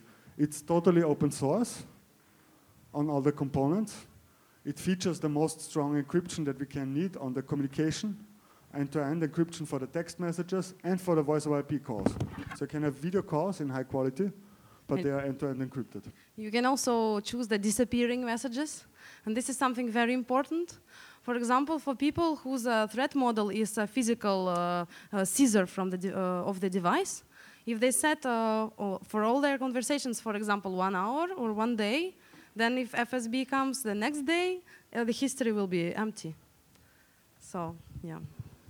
Yeah, Wire features a, lot of interesting aspects, but mm, first and foremost, it's a very easy replacement to Skype in great quality of video and audio calls.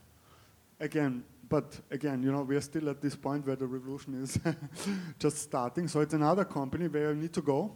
You create an account with an email address or a phone number on your mobile device or on the desktop client. That's the good thing about Wire. You can have it on the desktop, on your work machine, on your mobile phone. it syncs, and you still can have all this encryption and everything. Can you maybe open the wire.com? Yeah, and um, yeah, and we, we tested it successfully on many occasions. Also on the festival, it really works very well. The quality is great, and mhm. yeah, and it's it's all open source and uh, and encrypted. So that's another recommendation. But what I also like about this tool is, it has a good uh, usability. It's very easy to use. We had guests installing it and using it the first time, no problem to to communicate. And uh, the third thing that is kind of a, a, a, bit of a buzz talk now, I'm sure you all have heard of it, is Mastodon.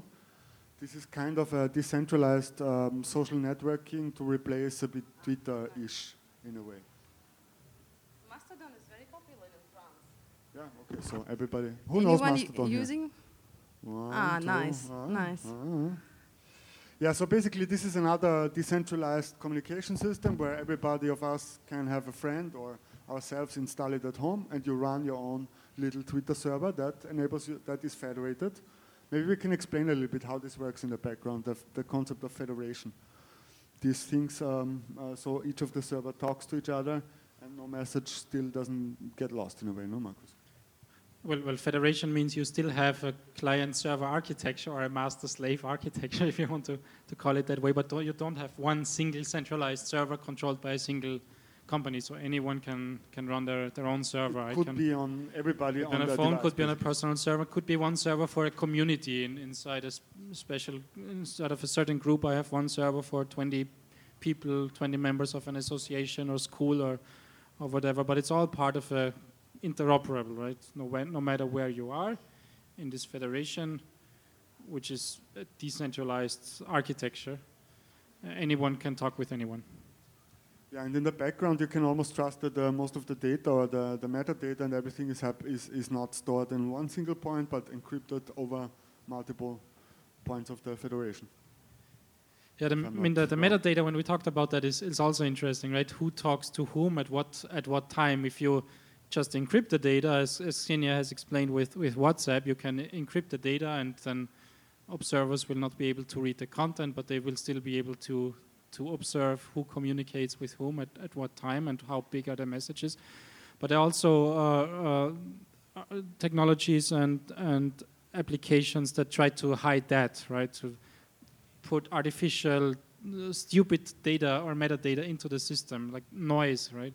The, the actual signals, and then there's noise. So there's always some kind of communication going on, but only some part of it is the actual meaningful communication. I would be curious if Ksenia has looked at some of these solutions. I know one which is called Pond, uh, which where you cannot tell who communicates with whom because it routes messages through different points and also creates a lot of additional messages that don't really mean, mean I anything. looked at these solutions indeed. Uh, I made an interview with Pond, uh, developer, and uh, it's the base of this is mixed nets. It's what's called mixed nets. So they use uh, uh, latency, they use time, they add additional time, and that will be very interesting for some of the persons present in this room who work with time as well. So they add uh, a latency, and uh, before when, when I want to send my message and when it actually arrives, and using this latency period, they create a lot of noise by sending some nonsense, uh, some weird information that doesn't make any sense. So for people who want to have a very very fast communication, like in five seconds I need to get this message, Pond is not uh, very interesting. But if you are it's a matter of hours, then it's a very, very good level. And I would say that people from the Tor project, uh, the core developer group, is uh, using Pond. So, I mean, the level of uh, trust to this tool is very high.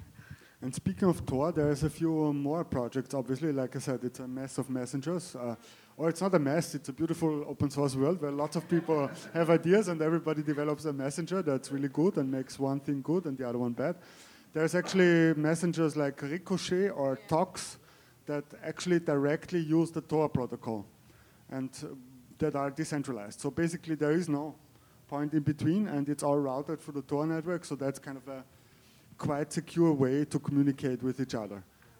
But um, it comes at a, on a little cost because it's very a bit complicated to install some of these messengers, especially Ricochet. You need to send the hash, like a long number, to your friend, and then you need to. add- So yeah, it's still complicated. But if I think about the revolution in the end, of, of course it would be great if, if we carry all this, our identity and networks here and we use an application stack that automatically goes everything through Tor. Or there's even a few things that are hosted on, on mobile platforms, on a Freedom Box or on, on community servers that we trust, we would actually reach a level of avoiding metadata to a large point where it really becomes a system that is not easily broken. So yeah, uh, if you have inputs, please uh, raise your hand and just join the conversation here. Um, I'm just I'm curious with the examples that you've shared so far. Um, it seems like a lot of them are free, like Wire and Mastodon. What are the kind of financial models for those? And like, is that kind of like future? I mean, when you're um, when Joachim was talking about uh, what you're working on, you have to think about financial models as well. And of course, that's how we get compromised because there are no financial models. So uh, I'm just curious about. Uh, no, I'm not sorry. You know what I mean. Um, but I'm curious. Uh, yeah, That's what uh, what those important models are are looking like for the future. Uh, thanks for the question. So I know about Wire because I interviewed Wire developer team. So their uh, their application will stay free, but they have another pro- project uh, that is using the same protocol. The protocol is called Proteus, and it's a fork of uh, Signal protocol. It's not a Signal protocol; it's a bit different. Uh, they add, for example, the possibility of not using your phone number to subscribe, and this is something very important. And their model is they use the same protocol that they use for communication between humans, for communication between uh, smart uh, things, the, uh, connected objects, Internet of Things. And this they provide to uh, the in- industry that makes, for example, smart home solutions. If they want that the fridge, that you could communicate with your fridge in a secure way, uh, you can uh, buy, uh, like the industrial company can buy the protocol from Wire, and they will help to install it, to develop it for Internet of Things. So this is a solution that we can criticize, but still, uh, they make uh, the companies, the private companies, pay for security. And uh, when they sell this protocol, it comes together with uh, terms and conditions of Wire.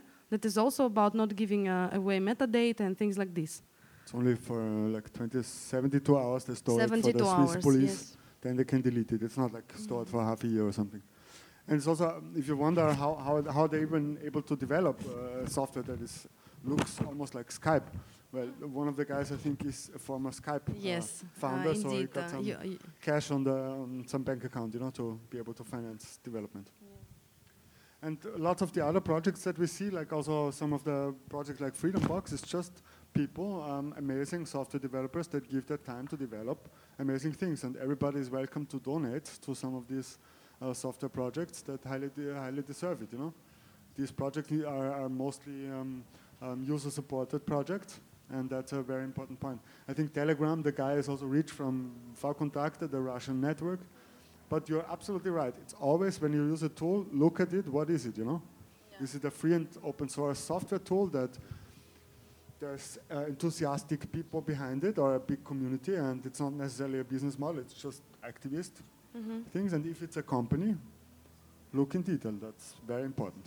And there is Threema, for example. Threema is a secure communication tool also. It's very popular in Austria, privacy week uh, people. I went there to interview Austrian uh, crypto cyberpunks, and they use Threema a lot. And the argument for them is uh, we prefer to pay 2 uh, euro to use this application, and we know that we are not the product because we pay this 2 euro. So they are more eager to pay once for the app than to pay constantly without knowing it, you know. But of course, Threema is one example where it's not open source. You, you, the community, we don't know the code, and that's always a problem. This is really a, a core component also of any kind of revolution.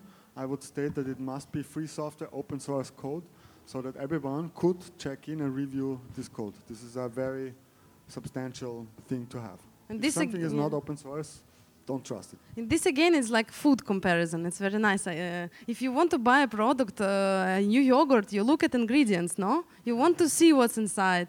And that's the same with the uh, software. You want to see what's inside, but some people cannot read the code. They see like random so- something that doesn't make sense for them. But there are other people, and there are many of them. And it is like in science. In science, there are peer reviews. The peer review means that other scientists came, read your paper, and said, it's okay, we can publish it.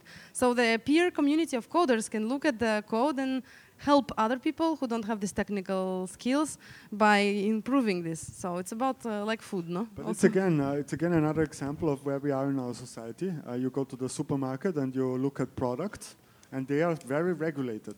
There's lots of laws on how this product can be where and you know which E107 special ingredient can be used, and you know how much inside and how you need to print it. In the digital world, we don't know what's inside the algorithm that is, you know, that we are consuming every day. There's no regulation. And you can argue there is a secret of business.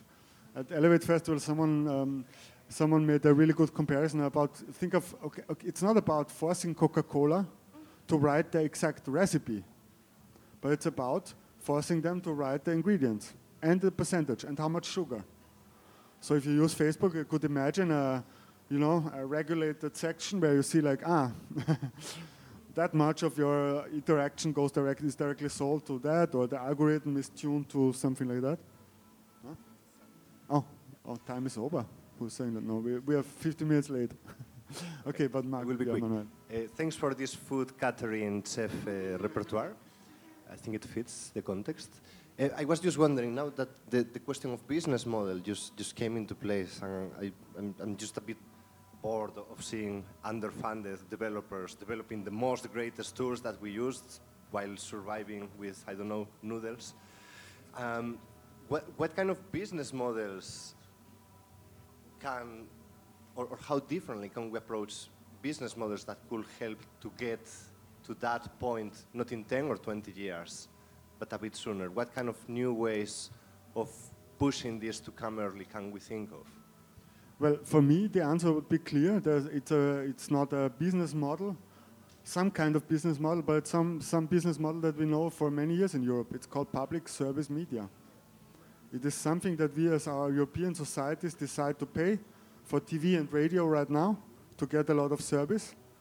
But this is a model that could be, I'm happy to pay one euro a day more for a proper, you know, free software supporting infrastructure. And that's a lot, you know, one euro per day is 360 per year. That's uh, times 8 million people in a country like Austria or even more here in France, obviously. Maybe it's less, you know. I pay 60 cents. I pay in Austria 60 cents right now is what I pay for all the television, public television, public radio, the internet projects that I do, everything. 60 cents per day. It's like 25 euros per month. That's mandatory regulated. So I And simply there's advise. also like um, one more thing, like I mentioned it briefly before the ICO uh, model, like the crowdfunding um, from the blockchain community. Um, actually, you know, they are creating tokens and it's basically creating value out of thin air, so to say. Um, but you just put the belief in it that it's something worth and then it becomes like a currency. And uh, you know, in a couple of years, we will not only see like uh, Bitcoin, Ether, Litecoin, but already over the um, last uh, 12 months or so, there was like kind of, you know, a blossoming of coins. And this will continue, right? So um, everyone here in the room can create their own token. And, um, but coming back to software development, so there is a new source for uh, financing software development, and um, so the community sees it as um, supporting um, what they want as a product.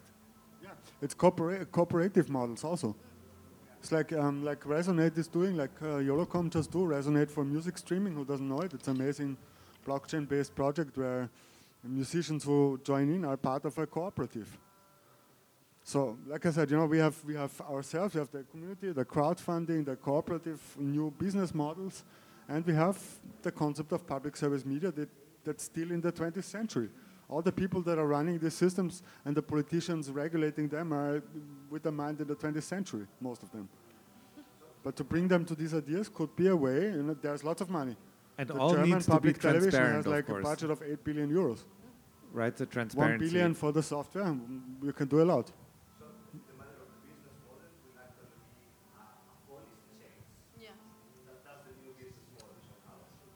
Also, you know, taxing, taxing the, the, the, all the digital corporations that are now for decades evading taxes, milking us, enslaving us.